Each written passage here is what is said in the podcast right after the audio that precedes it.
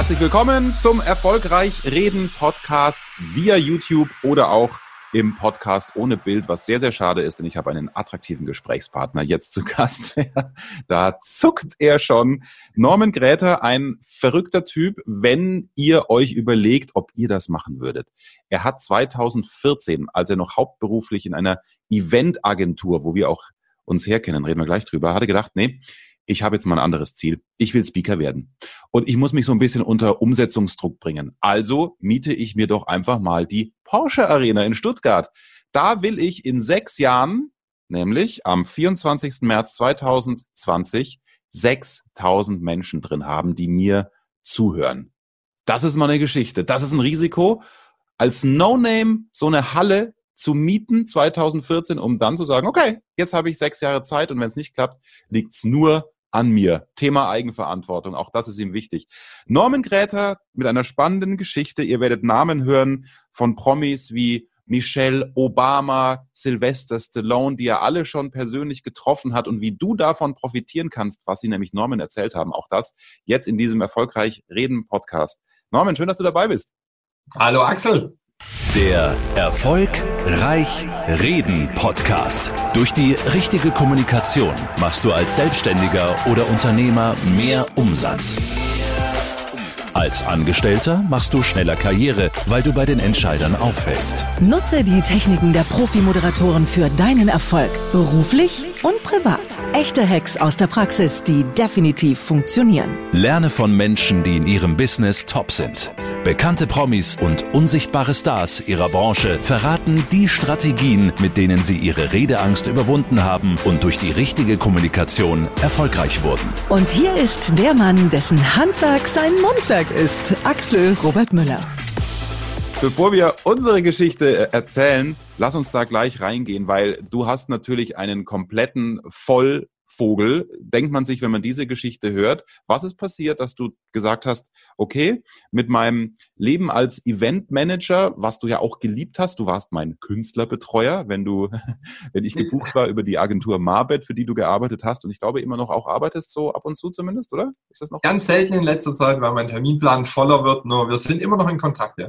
Genau. Also was ist denn passiert, dass du sagst, jetzt mache ich was anderes und gehe aber auch so ins Risiko?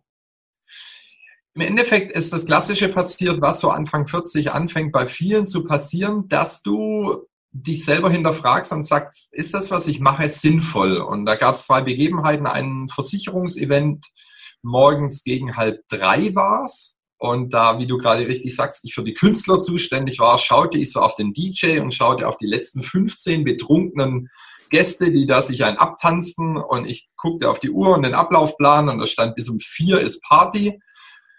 Und ich habe so Revue passieren lassen, gedacht, heute Morgen ging es um acht los, jetzt ist halb drei, wir sind gerade von Freitag auf Samstag gegangen. Was mache ich hier für eine Scheiße? Also gibt's nichts Sinnvolleres im Leben, als 15 betrunkenen Kunden beim Tanzen zuzugucken an einem Samstagmorgen. Äh, gefolgt wurde diese Erfahrung von einem Event in Dubai. Äh, als wir nach erfolgreichem Event Mitte der Woche auf das Burj Khalifa, das höchste Gebäude der Welt, geguckt haben, Cocktail vom Kunden bezahlt, es könnte nicht besser sein, guckte ich da raus auf dieses Gebäude und das Einzige, was ich im Kopf hatte, war, okay, was ist das nächste Projekt? Ohne jegliche Emotion der Freude oder sonst was.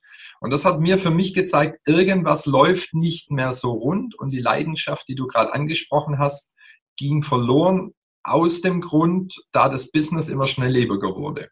Es ging nur noch mit Einkaufsabteilungen, da ging es nicht mehr um den Sinn und du opferst wirklich ein halbes, dreiviertel Jahr, ein Jahr deiner Lebenszeit für so ein Event, für das, dass die Leute das nach ein, zwei Tagen vergessen haben. Und da hatte ich eine tiefe Unzufriedenheit mit mir oder in mir und wusste jedoch nicht, wie ich rauskomme oder was ich machen soll. Mhm. Und von daher, dieses Reden war eher dann ein Zufall, dass äh, falls du die Evelyn Wüst noch kennst, die war ja in meinem Team, saß mir gegenüber und der erzählte ich immer, was ich jetzt mit tollen Menschen wie mit dir oder wie mit Gerhard Schröder oder sonstigen tollen äh, Persönlichkeiten. Danke für diesen Atemzug. Menschen wie mit dir und Gerhard Schröder. Danke, Norman. Ja, ja, hätte auch Pamela Anderson sagen können. Da wäre die Distanz so ein bisschen größer gewesen. also die Distanz der plastischen Chirurgie. Ja. Nur das am Rande.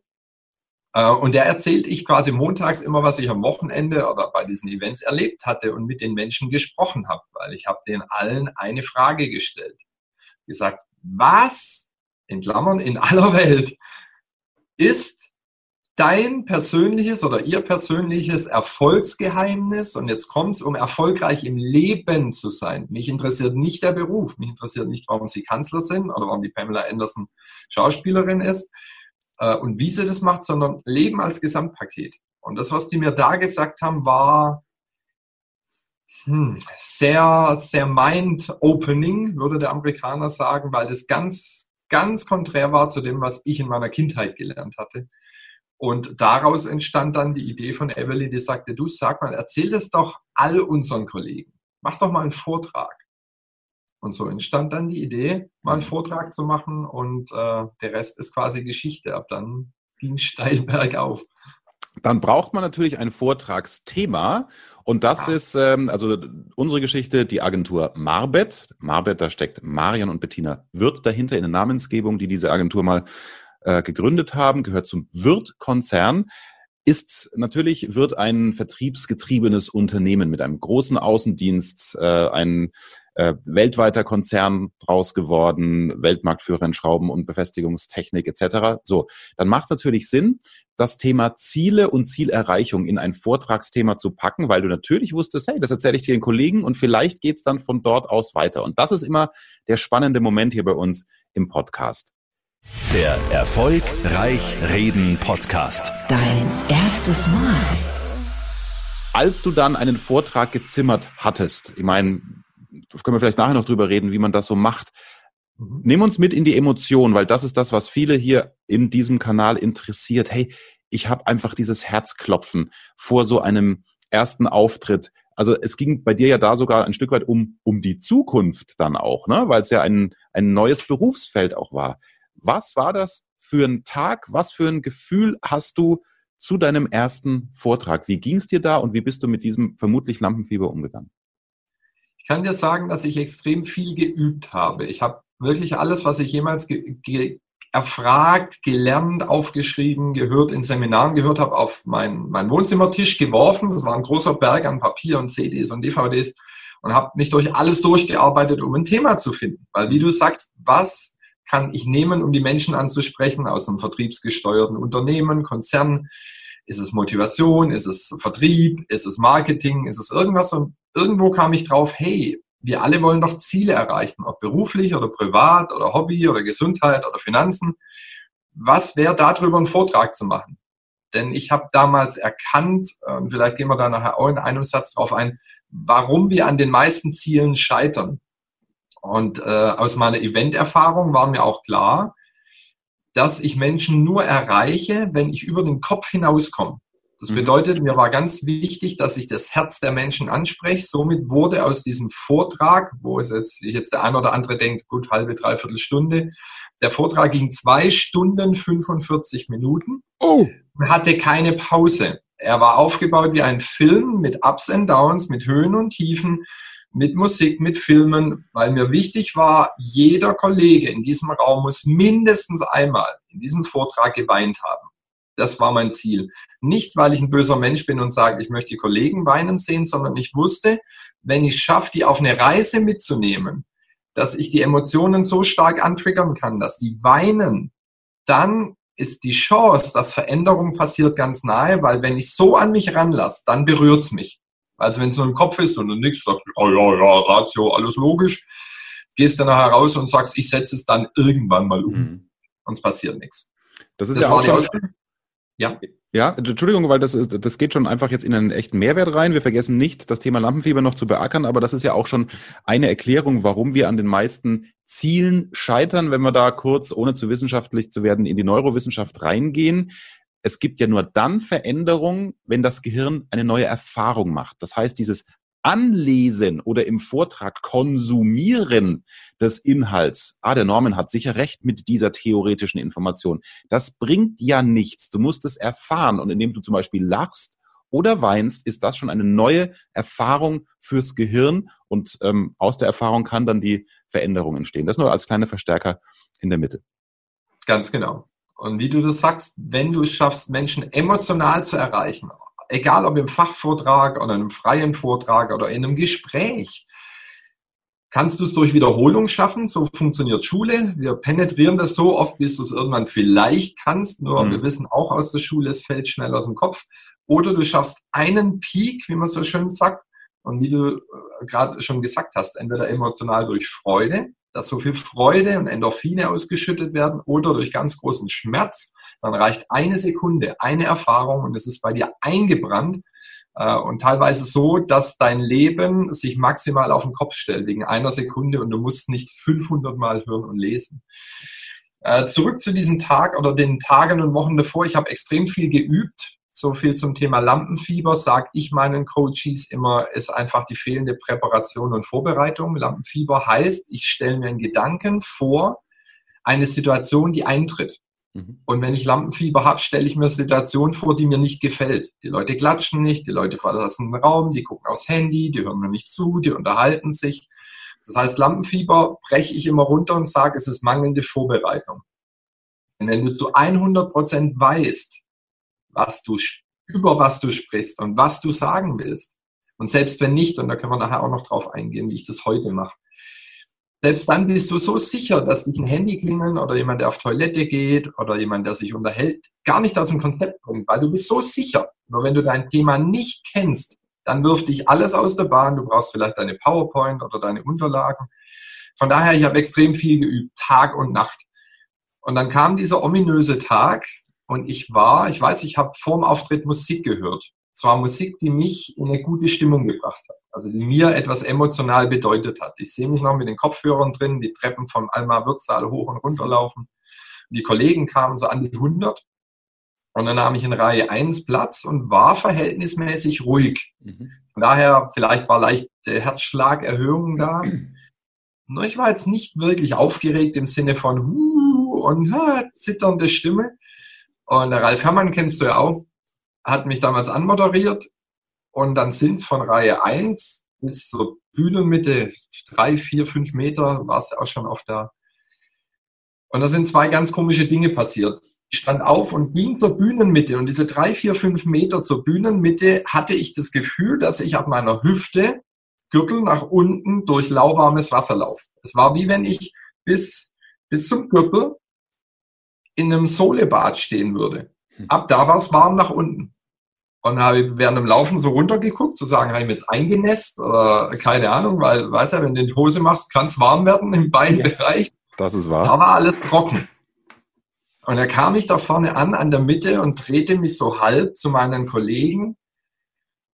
Und Axel, ich, ich kann es nur schwer in Worte fassen. Es war ein Gefühl, als wäre ich angekommen. Es war nur ein Gefühl zu wissen, das ist es. Als wäre alles über mir aufgegangen, hätte angefangen zu klatschen, was auch immer da oben steht oder wohnt oder auch nicht, hätte gesagt, vielen Dank. Wir haben 37, 38 Jahre geschoben, gemacht, sind sehr viele Schleifen gegangen. Endlich bist du da, wo wir dich brauchen. Und das war nur ein, zwei, drei Sekunden ein Gefühl. Und ganz im Ernst, aufgrund des Gefühls und des Erfolgs des ersten Vortrags habe ich gesagt, ich mache das weiter, weil es war zu dem Zeitpunkt noch gar nicht angelegt, dass da eine Karriere draus wird oder äh, dass ich das beruflich mache. Nur mit diesem Gefühl ging es dann in den Vortrag und ich würde sagen, dass nicht alle 100 gefragt, nur dass es sehr viele Tränen gab in den zwei, dreiviertel Stunden.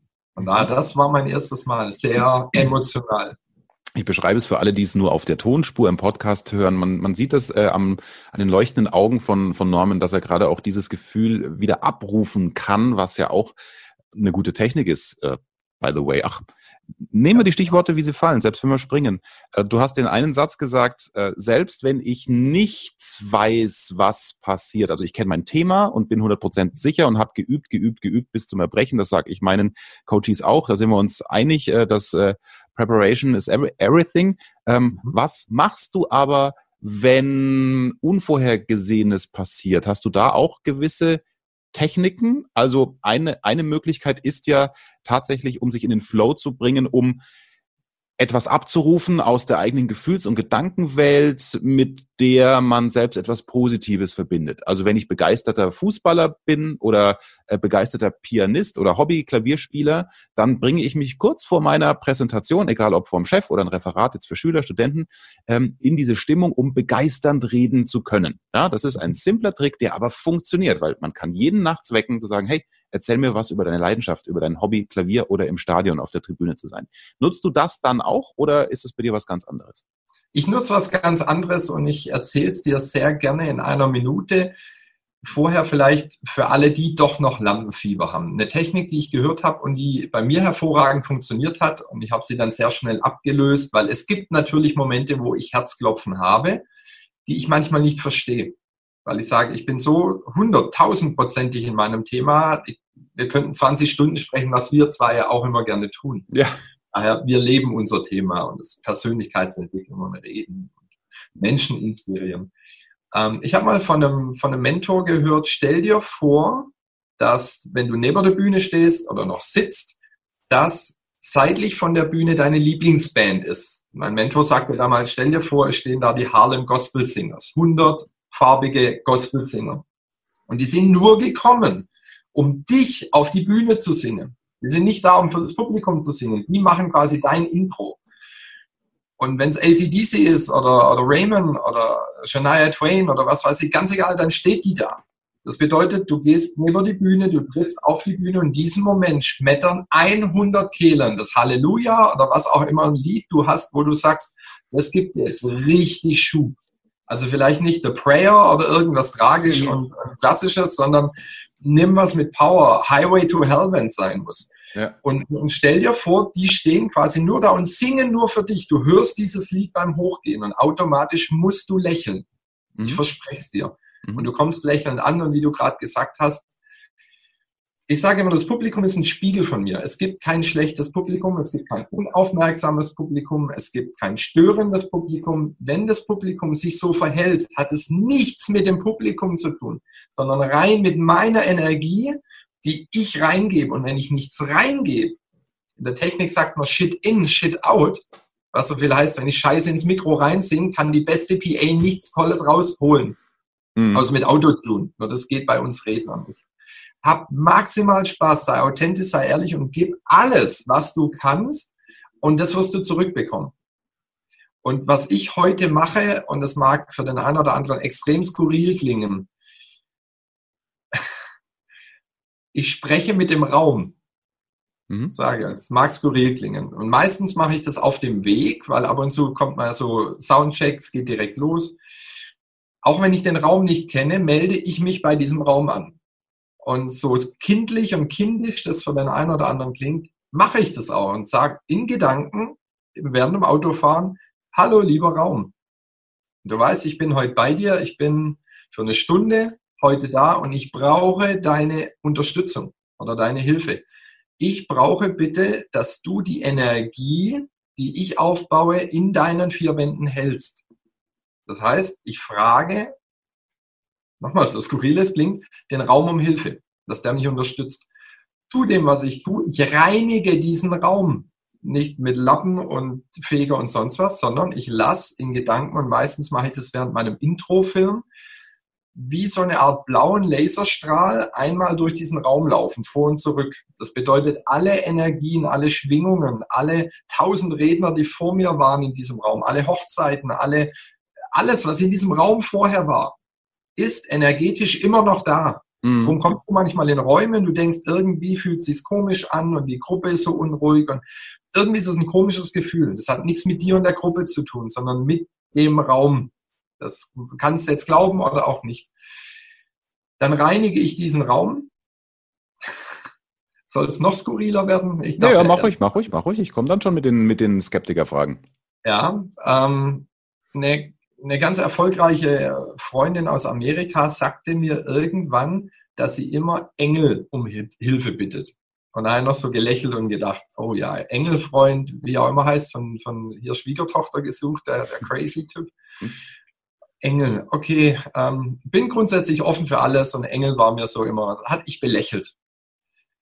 Und habe dann in irgendeinem Vortrag gehört von einem Mentor, Er hat gesagt, weißt du, der Großteil aller Schutzengel ist arbeitslos. Die sitzen da oben auf einer arbeitslosen Bank, weil der Chef da unten und die Chefin meint, alles selber machen zu können.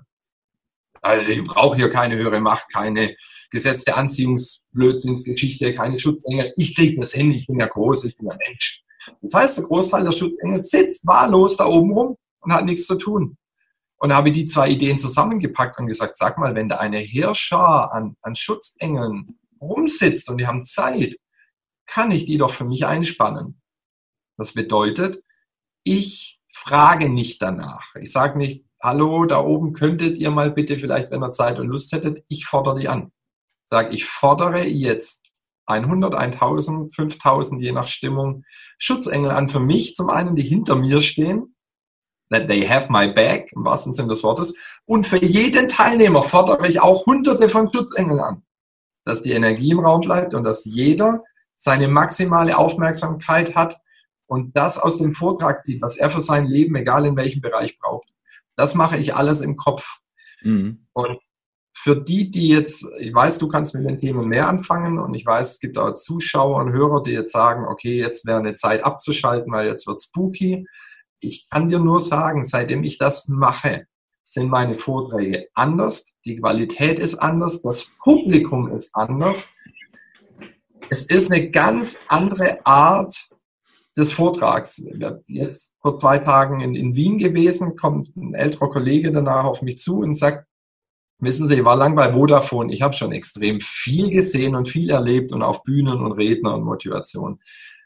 Das was Sie heute gemacht haben, war das Beste von allem und ich kann es nicht recht in Worte fassen, was und wie Sie es gemacht haben. Nur Respekt, vielen Dank.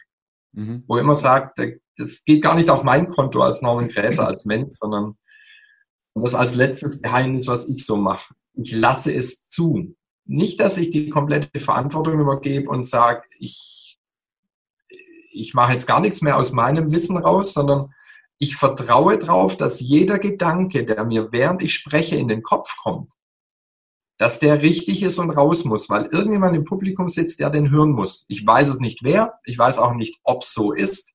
Ich weiß nicht, ob der ankommt, nur wirklich, ich lasse heutzutage so gut wie jeden Gedanken zu und spreche ihn aus. Ja, wobei, da möchte ich ganz klar rein sagen, Vorsicht. Vorsicht. Das ist äh, eine Frage, wie weit du Hörer, Zuschauer bist in der Persönlichkeitsentwicklung. Denn äh, man muss dazu Normans Geschichte noch, noch, noch wissen, dass er sich ähm, viel auch mit äh, NLP, neurolinguistischer Programmierung, also wie spreche ich mit mir selbst, wie gehe ich mit mir um, beschäftigt hat. so, das heißt, du bist äh, im Gedankenkonstrukt Norman natürlich, ich sage es jetzt auch mal überspitzt, wesentlich reiner auch in dem Moment auf der Bühne, wenn dir ein Gedanke kommt, weil du ja dieses Jammern und alle anderen sind schuld abgeschafft haben. Das können Ganz wir aber genau. jetzt nicht von jedem unserer Community erwarten, weil wir eine Bandbreite haben von 15-jährigen Schülern, die ein Referat haben, ne, ähm, bis, ich weiß es nicht genau, iTunes wertet es mir ja leider nicht genau aus, wie alt die sind. Das heißt, Vorsicht vor der Technik, jeden Gedanken, der dir in den Kopf kommt, rauszulassen. Ja, ja. Also, weil manchmal kommen skurrile Gedanken. Dann genau, also das ist, weil, weil wenn du, also ich sag mal, wenn du in der Persönlichkeitsentwicklung schon weiter bist und äh, dann weißt du, du bewertest andere Menschen nicht. Ja, also du lästerst über andere Menschen nicht. Wenn du aber, und das ist total menschlich, das habe ich vor 20 Jahren auch noch gemacht, ähm, auf der Bühne oder eben im Referat vor der Schulklasse stehst, und das versuche ich ja immer runterzubrechen hier in den Interviews, ja, dass jeder hier viel rausziehen kann. Und da sitzt vorne links der Typ, den du hast in der Klasse ja, dann hast du ja dieses Gefühl, der geht mir auf den Sack, den will ich nicht. Und dann guckst du, während du dein Referat über äh, Skelette und äh, Bienchen und Blümchen hältst und bleibst an dem hängen. Und dann wäre der Gedanke, der in den äh, Kopf kommt, boah, du bist, du bist der letzte Arsch, ich habe dir nicht verziehen, dass du mich neulich beim Lehrer angeschwärzt hast. Wenn der dann rauskommt, dann bringt es nichts. Ja? Also mit diesem auch banalen Beispiel würde ich sagen, Vorsicht, ja? hängt davon ab, in welchem Flow, in welchem, in welcher Lebenssituation du bist. Können wir, genau. können wir uns darauf einigen, dass wir das nicht als Königstipp äh, jetzt bitte allen mitgeben mit und egal welcher Gedanke der kommt, wenn du etwas präsentierst, lass ihn raus. Nein. Ja, lass mich das mit zwei Sätzen vielleicht etwas genauer sagen. Mit jedem Gedanken meine ich nicht, auch ich denke mal, warum läuft der Kellner jetzt durchs Bild? Das meine ich nicht, dass ich das dann ausspreche. Es geht darum, dass ich manchmal in diesem, aus diesem ganzen großen Pool der Persönlichkeitsentwicklung Beispiele und Ideen und Geschichten habe, die normalerweise nicht Teil dieses Vortrags sind an dieser Stelle. Teilweise auch gar nicht des Vortrags. Und das meine ich damit, dass ich manchmal über Dinge, über Erfahrungen, über Gespräche spreche, die jetzt auf einmal präsent in meinem Kopf sind, wo ich sage, das habe ich ja an der Stelle und in dem Vortrag noch nie gemacht. Und das meine ich damit. Das lasse ich raus. Und okay. das setzt einfach voraus, du musst in deinem Thema zu 1000 Prozent sicher sein und wissen, was macht die Geschichte mit den Leuten, was macht jedes Beispiel mit den Leuten. Und wie du richtig sagst, für die, die gerade anfangen, haltet euch an eure Struktur, ansonsten könnt ihr den Faden maximal verlieren und du musst zu 1000 Prozent wissen, was du da oben tust, um das zu tun. Ja. Und wie gesagt, also es gilt auch für Präsentation vor Kollegen. Ähm, ersetzt das Wort Bühne durch der Ort, wenn du im Konferenzraum, im Klassenzimmer, in der Aula äh, sprichst. Auch da bitte immer tausendprozentig wissen und vorbereitet sein, was euer Kernthema ist und was eure Botschaft ist. Das ist äh, was, was ich auch feststelle. Äh, man muss ja von hinten denken was sollen die Menschen, wenn ich fertig bin mit meiner Präsentation, was sollen die tun? Sollen die ein emotionales Erlebnis haben? Sollen die mit irgendwas in die Handlung kommen? Du willst sie in die Handlung bringen, in die Umsetzung. Also das macht auch bei einem Schulreferat genauso Sinn wie ähm, bei der Aktionärsversammlung, wenn der Finanzvorstand überlegt, wie baue ich denn meine Präsentation auf. Wir haben, am Anfang habe ich schon, schon ein bisschen Name-Dropping gemacht. Du hast dich mit Michelle Obama unterhalten, Sylvester Stallone, Gerhard Schröder, ähm, ich habe das mal überlegt, wenn wir jetzt mal diese Gurus aus Amiland und so weglassen, wie äh, Oprah Winfrey, die Talk Queen Winfrey und der Timothy Ferris, ich kann ihn nie aussprechen, der ja auch einen erfolgreichen Podcast hat und äh, die, die Vier-Stunden-Woche, glaube ich, so, somit das, das, das bekannteste Buch ist. Ähm, die haben natürlich, glaube ich, noch mehr Persönlichkeiten als du interviewt, aber ich glaube, so um die 230 Zitate, weil du machst ja aus jedem Gespräch, du fragst ja jeden immer, hey, was macht dich im Leben erfolgreich? Da baust du Blogartikel drumherum. Wer dir auf Instagram folgt unter Norman Gräter, hat dann auch immer dieses Foto. Also du beweist auch, du hast wirklich mit denen gesprochen und die Sätze nicht aus irgendwelchen Interviews geklaut. Deswegen kann es sein, dass du in Europa derjenige bist, der in meiner Wahrnehmung eigentlich die meisten Promis aus Wirtschaft, Politik und Showbiz interviewt hast.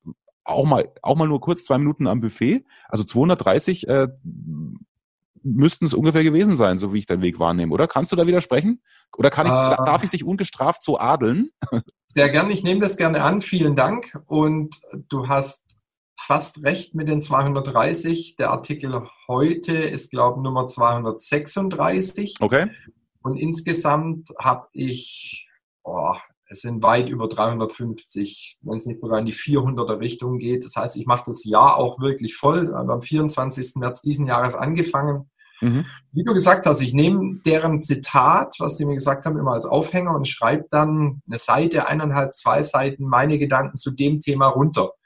Wer also wissen mag, was eine Michelle Obama gesagt hat oder eine Pamela Anderson oder ein Charlie Sheen und wie sie alle heißen, äh, darf sich gerne mal auf meiner Homepage umschauen und unter dem Blog alles nachlesen. Für die, die sich wundern und sagen, warum hat er manchmal nur ein Bild von dem Promi und nicht von sich und dem Promi, weil mhm. es gibt auch. Es gibt einfach Momente, wo du diese Leute triffst und wo ich mich mit ihnen unterhalte, wo es auch aufgrund von dem, was für eine Gesprächsebene wir haben, extrem unsexy wäre zu sagen, uh, by the way, darf ich jetzt noch ein Selfie machen. Ja.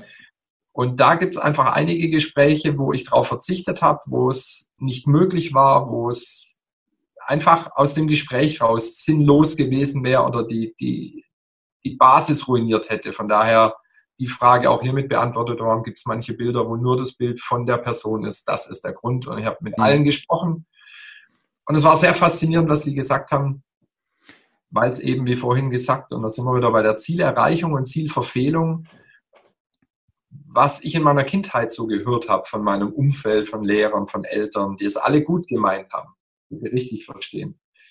Da waren dann so Sachen dabei, wer in Künzelsauer Geisbach aufwächst, sagt halt, du brauchst einen sicheren Job. In Stuttgart würde man sagen beim Daimler, in Künzelsauer steht beim Wirt. Ja. Und wenn du da bist, dann bleibst du da auch dein mhm. Leben lang. Und die Einstellung hatte ich auch. Und was von Marvin angesprochen, er hätte wahrscheinlich Diamanten Löffel klauen müssen, dass ich da irgendwann hätte weggehen wollen, sollen, müssen, dürfen, äh, können. Weil wer hier einmal wo ist, bleibt hier. Und mir hat keiner von denen gesagt, du musst dein Leben lang etwas machen, was dir tief im Herzen keine Freude bereitet. Mhm. Und jetzt nehme ich einfach mal sehr viele Gespräche mit ganz normalen Menschen wie dir und mir. Und der Großteil aller Menschen ist nicht so ganz zufrieden mit dem. Vor kurzem sogar eine Statistik gesehen, vier von fünf Menschen würden ihren Job wechseln. Mhm. Wenn es die Sicherheit gäbe, dass sie einen anderen Job bekommen, der die Sicherheit einfach weiterführt. Und das hat keiner von denen gesagt. Haben ganz andere Sachen gesagt. Und das hat mein Weltbild so ein bisschen auf den Kopf gestellt, wo ich gesagt habe, hey, was wäre, wenn ich die Dinge, die die mir sagen, mal teste, weil jetzt habe ich mein Leben lang, 20, 30 Jahre, es so gemacht, wie mein Umfeld mir das gesagt hat. Und ja, mein Leben war toll, habe viel gesehen und erlebt. Nur diese ganz tiefe innere Zufriedenheit, die hat so nach und nach gefehlt. Und da habe ich mich einfach diesen Erfolgszitaten, sage ich mal, und Tipps angenommen. Und es ging von, von Kiefer Sutherland, der gesagt hat, meine zwei Töchter. Und gesagt habe, gut, da komme ich nicht hin. Dafür habe ich zwei Jungs und eine Tochter. Ich weiß, was du meinst ähm, bis hin zu, zu einer Schauspielerin, schon älter, ihren Namen gerade nicht präsent, die gesagt hat vor zwei Wochen, weißt du, Norman, die Herausforderung auf dieser Welt ist, dass der Großteil aller Menschen ihr Inneres mit dem Äußeren der anderen Menschen vergleicht. Mhm. Da kann man eine Brücke schlagen zum Speaker-Business. Wir schauen, ob als Schüler, ob als Studenten, ob als junge Führungskraft, ob als angehende Rednerin, Redner, immer auf die Vorbilder. Und meistens schauen wir jetzt auch gar nicht auf die nächste Stufe, die dann käme, quasi der etwas trainiertere Redner, sondern wir gucken auf die Les Browns, auf die Anthony Robbinses, auf die, auch auf die deutschen Kollegen, wie sie auch alle heißen und sagen, wow, und die haben Seminare und die versprechen mir, in drei Tagen werde ich zum Top-Speaker. ja, da sprechen wir jetzt nicht drüber. Nee. Die haben was. Was die haben, ist meistens 20, 30 Jahre Erfahrung in dem, was sie tun. Das wäre, als würdest du 30 Jahre Fahrrad fahren. Fährst ein bisschen besser als ein Wochenendfahrer. Also wir glauben nicht, dass du in zwei, drei Tagen das lernst, um der neue Jürgen Höller, Tobias Beck, äh, Christian Bischof zu sein. Das nur am Rande. Das bedeutet, dass wir das, was wir unser eigen nennen, unsere Einstellung, was wir können, was wir von uns denken, unser Selbststrich bewusst Strich sein, wie wir uns selbst bewusst sind, der Selbststrich Wert, den wir uns geben, vergleichen wir mit dem Bild, mit den Facebook-Fotos, mit den Instagram-Fotos dieser bekannten Leuten. Wir gucken YouTube und sagen, wow, da haben die Leute wieder gelacht und gejubelt und Standing Ovations. Das ist das Äußere, was wir sehen dass die auch Beziehungsthemen haben, dass die auch unglücklich sind, dass die auch in Löcher fallen, dass die auch mal ein Blackout haben, dass die sich auch zwar nach einem Seminar toll fühlen und am nächsten Tag vor Facebook sitzen und irgendein Troll mit zwei Freunden schreibt auf meinen Post einen Kommentar zu sagen, du bist doch die größte Flachpfeife, die da draußen rumläuft. Und das wirft mich dermaßen aus der Bahn, dass ich mir in diesem Moment überlege, ob ich überhaupt irgendwas wert bin, was ich hier für eine Scheiße mache, weil es keine Sau interessiert und wie ich auf den Trichter kommen konnte, zu denken, dass ich die Welt verändern kann. Ein Kommentar von dem Typ, der mich nicht kennt, den ich noch nie gesehen habe, der zwei Freunde hat und es passiert uns allen in verschiedenen Arten und Weisen. Von daher, hör auf, dein Inneres, für was du stehst, wer du bist, mit dem Äußeren, was du siehst, der anderen zu vergleichen, weil das ist ein Garant zum Unglücklichsein. Und das sind so clevere Dinge, wo ich sage, hey, wenn ich das in mein Leben implementiert bekomme, nicht nur zu sagen, ja, stimmt, sondern dass ich das reinkriege in die Birne und in das Herz, dann komme ich einen Schritt weiter. Und das mhm. habe ich die letzten Jahre gemacht und es funktioniert hervorragend. Danke, ja. prominente Menschen. Da, da haben wir uns auch oft drüber, drüber ausgetauscht. Ähm, ich habe ein Zitat, auch nicht von mir, was genau deine letzten Minuten zusammenfasst. Der Vergleich ist der Tod jedes Glücks. Und das ist, ähm, das, das sich aufzuschreiben, ist tatsächlich, und es wird ja auch oft verwechselt, ähm, weil das geht ja dann ins Thema Selbstliebe, ja, sich selbst annehmen, sich selbst bewusst sein, den eigenen Selbstwert kennen. Ähm, das muss man ja auch erstmal zulassen. War auch ein Satz, den du auch gesagt hast vor zehn Minuten. Lass doch Dinge erstmal zu und dann, dann siehst du, dass Selbstliebe nichts Selbstverliebtes ist, sondern du musst erstmal dich lieben, dann kannst du äh, Liebe geben. Ja? Also das ist ja in, in dem Fall ganz, ganz klar, auch wo, wo es bei mir aufhört, Norman, ist das Engel-Thema. Ne? Deswegen auch da hätte ich wahrscheinlich vor 15 Jahren gesagt, was für ein Schwachsinn, was für ein Scheiß. Jetzt sage ich, ich bewerte das doch nicht. Wenn es dir gut tut und du denkst, dass das so funktioniert, dass du dann eine andere Qualität, eine andere Energie spürst, dann mach das. Ich krieg das nicht visualisiert, dass da oben äh, die ganzen Engel auf mich warten, ja? aber die Technik ist, es ist völlig egal, wie du es machst. Hauptsache, es funktioniert, ja. Und es Ganz genau. funktioniert für dich, Dinge, Dinge zulassen. Finde ich super. Ähm, oh ja, die Zeit. Wir können fünf Stunden sprechen. Wo, wo, wo kamen wir her und wo gehen wir hin? Also dieses äh, Thema eine Halle mieten, die Porsche Arena 2014, um es jetzt 2020 als erfolgreicher Vortragsredner voll zu machen, das Ding. Ähm, bist du bereit, jetzt heute am 15. November um 9.35 Uhr, wo wir dieses Gespräch aufzeichnen, äh, uns zu sagen, wie viel Plätze denn da schon gefüllt sind? Oder ist das so dein Geheimnis und du lässt dich selbst überraschen bis an den Tag? Absolut nicht, absolut nicht. Aktuell sind wirklich, auch wenn jetzt der eine oder andere lacht und sagt, man hat nie eine glatte Zahl. Mein letzter Ticketstand sind exakt 900, die verkauft sind. Mhm. Es gibt viele, die gesagt haben, ich komme hier mit 200 Leuten und da mit einer Firmengruppe. Das ist schön, das ist alles eine Option im Kopf, nur ich zähle das nicht dazu, weil ich mich nicht selber verarschen will ja. und sage, naja, 4000 sind schon weg und nachher kommt die Hälfte und sagt, ja, jetzt haben wir doch irgendwas anderes. Daher ich zähle wirklich nur, was Karte mhm. gegen Geld. Ähm, und das sind 900, was für jemanden, der der Großteil der Menschen nicht kennt, der teilweise sechs Jahre im Voraus oder fünf heute gerechnet, so viel Karten verkauft es, gab es noch nie und vielleicht gibt es es irgendwann mal wieder, nur es gab es einfach weltweit noch nie. Es gibt so viele Besonderheiten an diesem Event, die es noch nie gab, um die Menschen auf eine andere Art und Weise zu erreichen. Und das ist das große Ziel des Abends. Hm. Was ist das große Thema des Abends? Gibt es da auch die Überschrift? Ist das das Thema Zielerreichung? Ist das das Thema, äh, hör mir zwei Stunden zu und du gehst als anderer Mensch wieder raus? Das Ziel ist wirklich, was die Überschrift ist seit 2014, Don't Stop Believing. Mhm. Hör nicht auf, dran zu glauben oder für die Positivdenkenden, die hin zu einem zielorientierten, keine Verneinung. Glaub ganz fest an dein Ziel, um es in Walt Disneys Worten zu sagen, if you can dream it, you can do it. Wenn du es dir vorstellen kannst, mhm. kannst du es auch tun. Auch da wieder die Brücke zum Speaker-Business. Wenn du Angst hast, wenn du denkst, oh, wenn die nicht aufmerksam sind, was passiert, wenn ich meinen Text vergesse, dann richtest du deinen Fokus auf etwas, was du vermeiden möchtest. Das bedeutet auch, auch da eine Technik, die ich auch gerne nutze.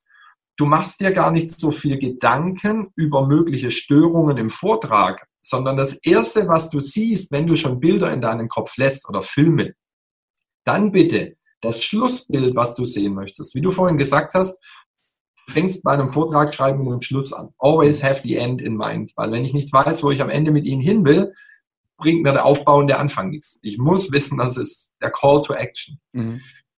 Und das ist das Erste, was ich sehe, dass ich sehe, die Leute folgen meinem Call to Action. Jetzt nehmen wir an, du möchtest, dass sie sich nachher an der Pinnwand irgendwo eintragen oder dir die Visitenkarten geben oder einfach nur freudig klatschen und sich freuen und lächeln. Das ist das erste Bild, was du siehst. Lachende Menschen, die klatschen.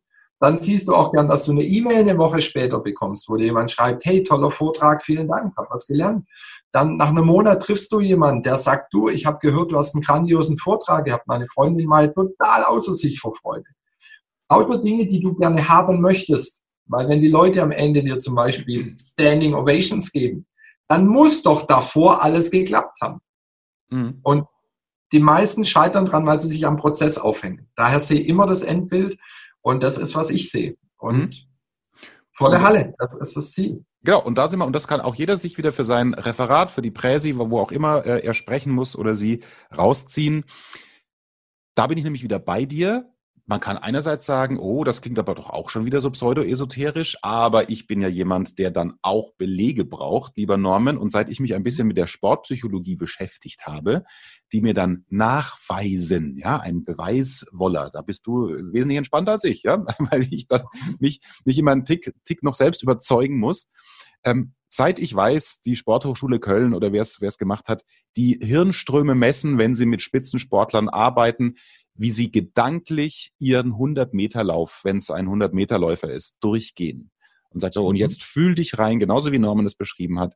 Du bist auf den Knien am Startblock, hörst die Pistole und ähm, die genau in Echtzeit irgendwann es so trainieren, dann passiert im Körper nämlich genau das Gleiche wie wenn die auf der Strecke sind. Und als ich das gehört habe, war mir klar, okay, dann muss das mit dem Visualisieren, sich reinfühlen in den Schlussapplaus, ins, in die gute Note, die man vom Lehrer haben möchte nach dem Referat, dann muss da schon was dran sein, dass man sich so positiv programmiert. Das hat dann eben auch nichts mit dem Engelthema zu tun, sondern das ist jetzt für den kritischen Müller der Beweis, ah, okay, Michael Phelps hat so äh, es zum erfolgreichsten Olympioniken aller Zeiten geschafft. Zum Thema Zielvisualisierung ähm, beim Vortrag auch da kurz, kurzer Eigen, Eigen, ähm, eigen, eigener Werbeblock. mein, mein großer Online-Kurs wird ja in wenigen Wochen veröffentlicht und wenn du dich da informieren möchtest über die Module, dann klick hier in der YouTube-Beschreibung gleich auf den, den Link. Da kannst du dich völlig unverbindlich auf die Warteliste eintragen. Da komme ich auch mit wirklich neurowissenschaftlichen Erkenntnissen aus der Sportpsychologie, die dich, falls du ähnlich skeptisch warst wie mich, davon überzeugen, wie du dir selbst ein gutes Gefühl machen kannst vor dem Vortrag, vor der Präsentation, Lampenfieber wirklich vom Verbündeten beziehungsweise vom Feind zu Verbündeten zu machen, ähm, neben den ganzen anderen Techniken, wie du kreativ in Themen einsteigst. Also da klick schon mal, klick schon mal den Link. Also insofern, Norman, finde ich das super, wie sich da auch, obwohl wir äh, manchmal in der Herangehensweise Unterschiede haben, wie, wie, wie wir da dann trotzdem immer wieder die, die Basis finden. Wer Lust hat, diesen Vortrag Don't, äh, nee, Stop Believing, Don't Stop Believing, Don't Stop Believing. Mhm auch äh, beizuwohnen. Das Schöne ist ja, dass du nicht wie Tony Robbins hier ein paar tausend Euro für ein Ticket verlangst, sondern das ist ja an sich auch sehr fair zu haben dafür, dass man mehrere Gedanken mitnimmt.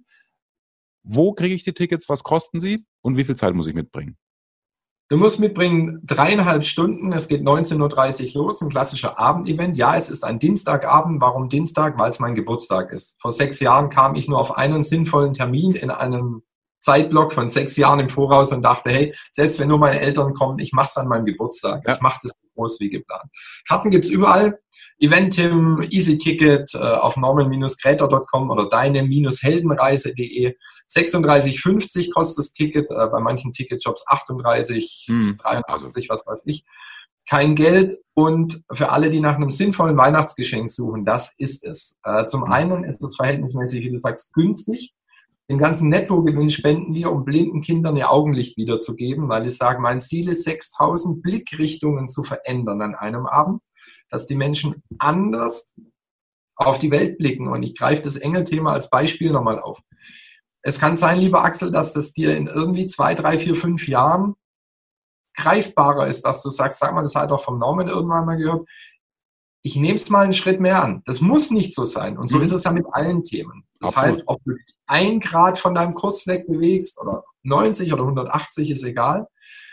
Das ist das Ziel, einfach ein bisschen Umdenkgedanken umzulassen. Und ich gedacht, ja gut, wenn die Leute dann anders schauen und die Schönheit dieser Welt wieder sehen und wahrnehmen, was die meisten von uns gar nicht mehr tun, weil wir nur noch so gehetzt immer nach unten gucken, wäre es doch schön, wenn wir das Geld nutzen, dass Kinder wirklich die Schönheit wieder sehen, was sie einfach durch eine gewisse Augenkrankheit nicht können. Das werden wir tun. Und das Ziel ist, du wirst nach dem Abend genau wissen, was du willst zum Thema, oh, was ist mein Warum, was ist mein Wozu, wie finde ich meine Vision. Ich schicke dich an diesem Abend auf eine Reise, die, wenn du dich darauf einlässt, dein Leben maximal verändern kann, wenn du die Reise weitergehst. Und mhm. drum ist auch ein klassisches Orchester dabei. Achtung, Achtung, Achtung, Achtung, kein Mozart, kein Brahms, kein Händel, sondern wie ein Film. Also mhm. wenn du Hans Zimmer und ähnliche Komponisten liebst, wirst du auch diesen Showabend lieben. Es geht komplett auf die Emotionen und da, wo die anderen drei Tage über die Theorie sprechen und vor der Pause ein bisschen tanzen und singen, das ist schön, gehen wir ganz tief und werden grundlegende Dinge ähm, hm. in die Position bringen, wo du sie brauchst, dass du dahin kommst, wo du hin willst und auch weißt, wohin du willst. Und das nervt mich ja bei manchen YouTube-Interviews und Podcast-Interviews, die dann quasi nur eine Werbeveranstaltung draus machen, obwohl ich da komplett dazu stehe. Gib uns trotzdem noch ein bisschen Inhalt mit. Ich habe mir aus dem Vorgespräch aufgeschrieben, ähm, dass du ja so vier bis fünf zentrale Botschaften oder Hauptkategorien ausgemacht hast, woran es liegt, dass Menschen ihre Ziele nicht erreichen. Also gib uns da jetzt noch mal ein bisschen Mehrwert, auch als Appetizer. Da wird natürlich in dreieinhalb Stunden wirst du viel tiefer gehen in der Porsche Arena am 24. März 2020. Aber was können wir jetzt schon mitnehmen? Vielleicht kannst du die fünf Kategorien mal anreißen. Im Endeffekt breche ich diese, ich nenne es mal 365 Erfolgszitate runter in fünf Kategorien, wie du richtig sagst. Das sind quasi, ich habe gemerkt in den Gesprächen, es kommt immer eine von fünf Aussagen. Eine Aussage ist zum Beispiel, und das wird die erste Aussage 2020 bei dem Event sein, du musst wissen, was du möchtest. Wir sind wieder bei der Visualisierung. Möchte ich einen Vortrag, der funktioniert? Möchte ich Applaus? Möchte ich, dass die was kaufen? Möchte ich begeistern? Möchte ich eine tolle Note? Was ist es, das ich möchte? Und die meisten Menschen im Leben haben 0,0 Ahnung. Die sagen ja irgendwie überleben, die Miete zahlen, Sicherheit haben, dass das Auto abbezahlt wird. Ich sage, ernsthaft? Das ist dein Sinn des Lebens, dass du sagst, ich gehe arbeiten in einen Job, der keinen Spaß macht, um mein Auto zu bezahlen? Das ist alles, was es gibt. Toll. Das heißt, du musst, egal was du tust, im Leben wissen, was du willst. Was für einen Partner will ich, was für einen Job, was für ein Leben, was für eine Figur, was für Finanzen. Weil wenn ich es nicht weiß, kann ich es nicht kriegen. Mhm. Gibt's die Skeptiker und sagen, ah, ist das wieder so gesetzte Anziehungsscheiß. Lass es uns runterbrechen. Wir gehen ja. auf Weihnachten zu. Wenn du dir als Kind die Playmobil-Burg nicht gewünscht hast und deine Eltern genervt, weil die war teuer, dann hast du sie wohl auch nicht gekriegt. Dann hast du irgendwas gekriegt. Ja. Was also heißt, wenn ich nicht weiß, was ich will und es kommuniziere und was dafür tue, warum soll ich es bekommen? Wer soll mir das denn geben? Ja. Noch nicht mal weiß. Schönes Bild. Ja. Also wissen, was man will, Kategorie 1. Kategorie 2? Genau, wissen, was man will. Äh, ich mische die Reihenfolge, ich habe die Show noch nicht final ja. geschrieben. Äh, was Gerhard Schröder und Pamela Anderson und viele andere gesagt haben, sei du selbst. Mhm. Und wir versuchen immer bei dem Innen und Außen, was wir vorhin besprochen haben, wir versuchen immer dem Außen der anderen zu gefallen, uns anzupassen und verbiegen uns innerlich maximal, sind unglücklich, werden krank, Burnout, Schlaganfall, alles Mögliche, weil der Körper zurückschlägt. Das heißt, sei du selbst. Äh, dritter Punkt, habe Disziplin. Das heißt, geh kontinuierlich auf dem Weg weiter. Das sagen extrem viele, sagen, du musst in einer gewissen Form, das hat Günter Oettinger, über den ich heute geschrieben habe, gesagt, sei ehrgeizig und stetiger Lerner. Also bilde dich immer weiter. Wenn du auf dem Weg bist, fall nicht nach zwei Tagen Sport machen oder üben zurück mhm. und sagen, oh, jetzt kann ich, jetzt läuft's. Nee, es läuft nichts. Es läuft zurück in die Routine, wo ja. du herkommst. Punkt Nummer vier, und das geht so ein bisschen Hand in Hand mit dem ersten Punkt, du musst wissen, was du möchtest. Und das ist, was Arnold Schwarzenegger gesagt hat, du brauchst eine Vision im Leben. Vision heißt, was ist am Ende der Reise, und darum sage ich, es hängt so ein bisschen mit, du musst wissen, was du willst zusammen. Äh, vielleicht packe ich die zwei auch zusammen. Dir muss ganz klar sein, am Ende des Tunnels, wo komme ich raus? Durch welchen Tunnel gehe ich? Weil nur wenn ich weiß, wo ich hin will, weiß ich auch, in welche Richtung ich gehe. Mhm. Und was Sylvester Stallone unter anderem gesagt hat, du brauchst eine dicke Haut. Weil New Level, Next Level, immer wenn es ein Level hochgeht, wenn du dich weiterentwickelst, kommt eine neue Herausforderung. Also wer denkt, hey, wenn ich das einmal geschafft habe, dann läuft's. Sorry. Jetzt können wir beide Bücher drüber schreiben. Immer wenn du denkst, jetzt läuft's gerade mal rund, kommt die nächste Treppe und die nächste Herausforderung, wo du denkst, sag mal, hört es auch irgendwann ja. mal laufen. Kann einfach nur normal und rund laufen. Ja. Äh, kaum läuft's in der Beziehung, haben die Kinder was. Kaum läuft's im Familienbereich, kommt im Job was. Oh. Und das macht Leben aus. Und das genau. einfach hat er gesagt. Und darum liebe ich es, seine Geschichte zu erzählen. Und danach sind irgendwie immer alle Sylvester Stallone-Fans. Natürlich im Übrigen auch im März nächsten Jahres. Mhm. Der ist so oft auf die Zwölf gefallen. Und du hast doch, wenn du auf dem Boden liegst mit der Nase, nur zwei Möglichkeiten. Möglichkeit eins, du bleibst liegen und jammerst weiter. Und du hast vorhin angesprochen, das sind die, die mit dem Zeigefinger auf die Welt zeigen und sagen, die sind schuld, die Welt ist schuld, die Frau Merkel ist schuld, mein Job, mein Boss, meine Familie, alles scheiße. Mhm. Nur was sie vergessen, wenn sie mit dem Zeigefinger auf eine Person zeigen, dass drei Finger auf sie selber zeigen. Auch mhm. da haben sie eine Ausrede und sagen, die hängen ja hier unten, das habe ich nicht gesehen. Mhm. Die finden immer, ja. immer eine Ausrede. Und einfach zu sagen, die zweite Chance, wenn ich auf dem Boden liege, es kann nur noch nach oben gehen. Und Les Brown, ganz bekannter Redner aus Amerika, hat immer gesagt, wenn du hinfällst, schau, dass du auf dem Rücken landest und quasi nach oben gucken kannst und sagen, hey, da oben ist ein Ziel, egal wie hoch. Mhm. Steh immer wieder auf. Das heißt, was auch immer dir das Leben, die Nachbarn, der Chef, die Beziehung schickt, wo du sagst, ich kann nicht mehr. Es ist eine Entscheidung. Du darfst sagen, ich Ich lasse das alte Ich liegen und ich stehe als neues Ich auf. Und genau das ist, was die Leute an dem Abend erfahren werden. Nicht nur die Theorie dazu, in den fünf Kategorien, abgeleitet von den ganzen Zitaten, die immer wieder mit reinkommen. Ich habe auch eine Handvoll Menschen auf der Bühne, die ich persönlich als Helden des Lebens sehe. Mhm. Das ist ein Christiane und ein Anouk, die heute nicht mehr leben würden. Die diverseste Krankheiten hatten, die klinisch tot sein müssten. Sie sind es noch nicht, weil sie ihr Mindset umgestellt haben, weil sie gesagt haben, hey, wenn ich genauso weitermache wie bisher, dann bleibe ich die Person, die ich bin. Äh, ich habe einen Robert, den kennst du vielleicht, einen Robert Barty, der war einer meiner Kollegen, äh, früher bei Marbet eine Zeit lang. Mhm. Ähm, Robert war quasi einer meiner Assistenten. Der hatte so viel Schlechtes erlebt im Leben und ich habe mich immer wieder mit ihm unterhalten und irgendwann rief er mich vor Monaten unter Tränen an und hat gesagt, Norman, ich war in einem ersten Vortrag im Alma Würzsaal und ich habe mir gesagt am Ende, hey, ich mache weiter, ich gebe nicht auf. Wir spulen vor. Mittlerweile hat Robert ein eigenes Orchester hat eine erfolgreiche China-Tour gemacht. Wenn Justus Franz ein Orchester braucht, wie jetzt äh, am 23. November und 3. Januar in Berlin, holt er Roberts Orchester. Dem geht's gut. Die darf gar nicht sagen, was die Stadt Budapest, wie, mit was für einer Millionensumme der jedes Jahr unterstützt wird für Kulturförderung. Und somit ist auch klar, wer das Orchester sein wird. Ja. Ah, so schließt sich der Kreis. Ähm, wo ich ganz, und da möchte ich Reinhold Wirth zitieren, ganz demütig bin, und sage, ich habe an dem Nachmittag wohl etwas gesagt, was, was Robert angesprochen hat. Und ich sage nicht, Norman Gräter ist der Held und Norman Gräter ist der, der dich auf den Weg bringt. Norman Gräter hat was gesagt. Wenn ich, da geht es nicht darum, dass ich der Held bin und nicht der Große und sage, hier, guck an, Leuchtfigur. Ich, genauso wie du, und du hast gesagt mit deinem Online-Programm, du bist der perfekte Guide, um deinen Hörer, deinen Zuschauer, deinen Coachee an die Hand zu nehmen und zu sagen, hey, du lieber Schüler, du lieber Student, du lieber Vorstand, hast doch eine Heldenreise vor dir. Du willst doch diese Reise des Vortrags, der, der Prüfung, was auch immer schaffen. Und ich bin doch nur in Anführungszeichen der Guide, der dir sagt, welches Schild, welches Schwert, welche Ausrüstung nimmst du mit, um diese Heldenreise zu bestehen? Mhm. Wir wollen unsere Coaches, und da geben wir uns zwei echte Hand, glänzen lassen und sagen, hier ja. geht es nicht darum, dass Axel Robert Müller und Norman Gräter die Ikonen sind, Nee, die nehmen ihre Erfahrung, um dich dahin zu bringen, wo du hin willst. Und darum setzen wir uns immer gern so ein bisschen in den Hintergrund.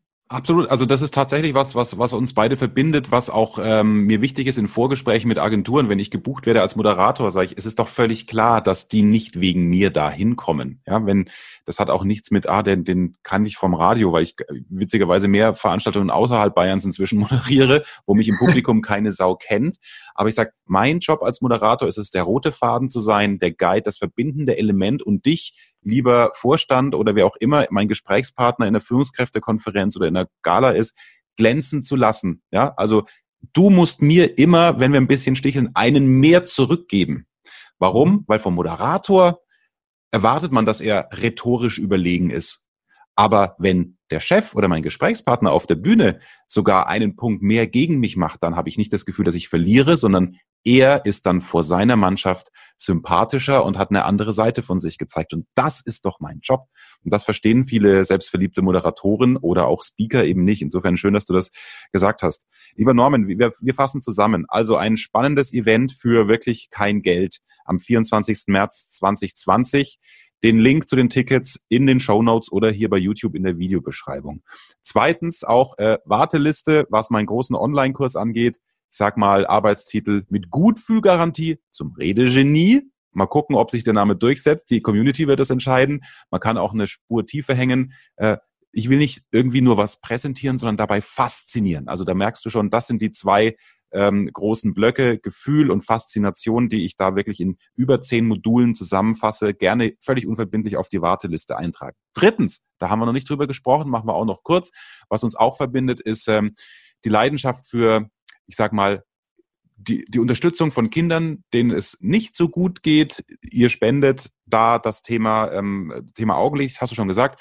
Ähm, ich habe auch Norman gewinnen können als einen von mehreren Botschaftern für Global Family, der Verein, den ich in Deutschland versuche, mit wunderbaren Menschen wie Norman groß zu machen, dass wir es schaffen, Kindern aus prekären Situationen, bedroht von Armut oder auch von einer beschissenen Familiensituation, Stichwort Vater Alkoholiker, ja, als klassisches Beispiel, in den Urlaub zu bringen, Tapetenwechsel, der aber auch nachhaltig oft bei diesen Kindern was auslöst. Dafür brauchen wir Geld.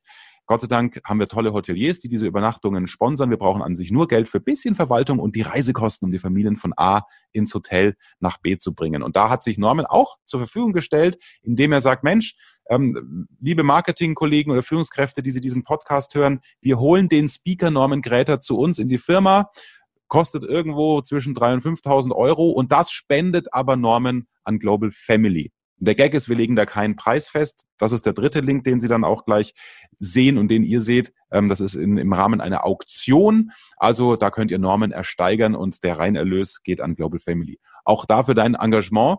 Äh, vielen Dank, lieber Norman. Und ich wünsche dir einfach ganz viele Menschen, die dir zuhören. Du hast wie immer tief gestapelt, wenn 900 Tickets verkauft sind. Ja, die werden kommen. Aber du hast natürlich auch Zusagen, wenn du in Firmen wie Lufthansa etc., wo du auch schon warst, Apollo sprichst, dass dann viele sagen, hey, dein Ziel gefällt uns, wir kommen da auch mal mit 10, 50 oder 100 Kollegen. Also ich bin sicher, es wird keine peinliche Veranstaltung und du kannst gar nicht verlieren. Du hast eigentlich jetzt schon gewonnen, oder? Durch deine Reise. Absolut, Wann ist es für dich absolut. ein Erfolg?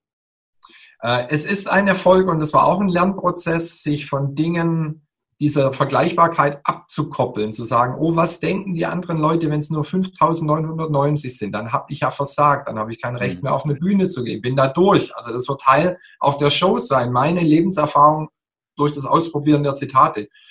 Ähm, ja, zufrieden zu sein, es wird so kommen, wie es soll. Die richtigen Leute werden da sein und vielleicht um die Global Family, das fiel mir gerade, während du gesprochen hast, noch ein, es gibt sicher einige, die sagen, oh, ich würde gern was geben, nur ich habe ja selber nichts.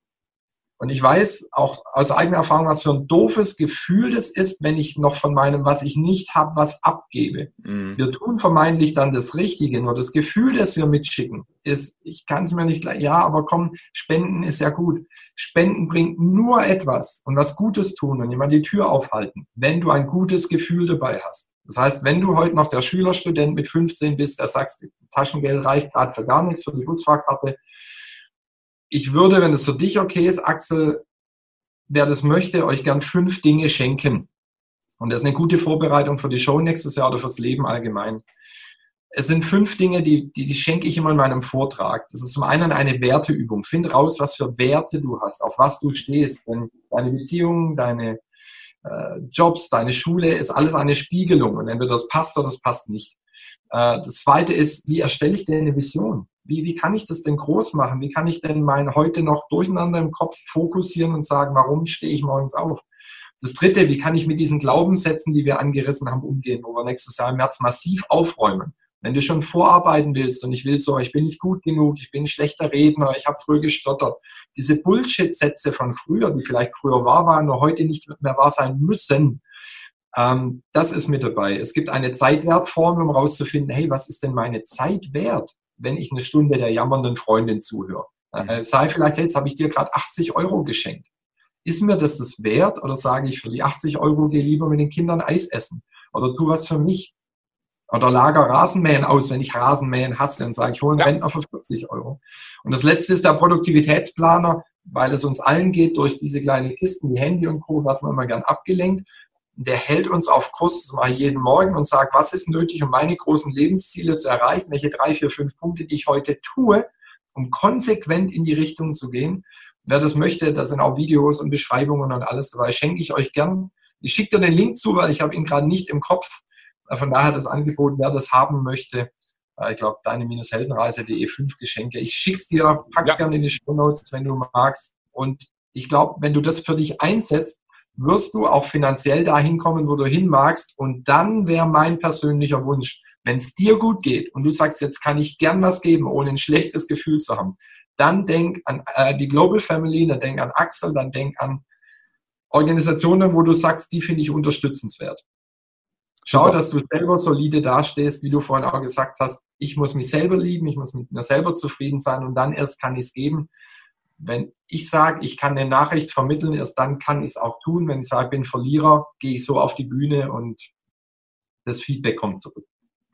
Insofern lohnt sich. Wir haben so viele äh, Ansätze drin, die wir alle verlinken. Einfach sich jetzt mal 30 Sekunden Zeit zu nehmen, bei YouTube die ganzen Links mal anzugucken, was dir weiterhilft und was nicht und ähm, das zu sortieren. Da guckst du mal, da hat jeder natürlich auch einen anderen Trigger. Ja, für den einen ist ist mein mein mein mein ist ja alles kostenfrei bei uns äh, zwei Buchnetzwerken für Anfänger, wie du andere angstfrei ansprichst zum Beispiel, ist auch unten verlinkt. Ja, ist ist, ist wichtiger. Einer, der sich gerade was aufbaut, der andere möchte einfach in fünf Schritten zum angstfrei reden kommen oder eben diese fünf Geschenke von Norman, die ich, die ich auch noch nicht kenne. Also ich werde sie mir auch runterladen. Da hast du mich dann sofort auch als treuen Begleiter darin. Lieber Norman, es war wie immer ein Fest, mit dir zu sprechen. Ich freue mich drauf, wenn wir das auch privat wieder fortsetzen. Und dir für dein Projekt 2020 in der Porsche Arena zu Stuttgart. Alles Gute. Vielen herzlichen Dank. Mehr Wissen, mehr Erfolg, mehr Umsatz. Beruflich und privat. Das, das, das ist der Erfolgreich Reden Podcast mit Axel Robert Müller. Du bist Unternehmer oder Führungskraft im Unternehmen? Dann binde deine Mitarbeiter und Kunden noch enger an deine Company mit einem professionellen Business Podcast. Sozusagen das Intranet zum Hören oder auch der Kunden-Newsletter für die Ohren. Deine Firma sitzt quasi im Kopf des Kunden und ist näher dran als jede Kundenzeitschrift. Wie das klingt und wie das geht, findest du auf www.marktführer-kommunikation.de. Marktführer-kommunikation.de die Marktführer Deutschlands wie Allianz, Wirth oder Kercher vertrauen Axel schon. Und du? Klick marktführer-kommunikation.de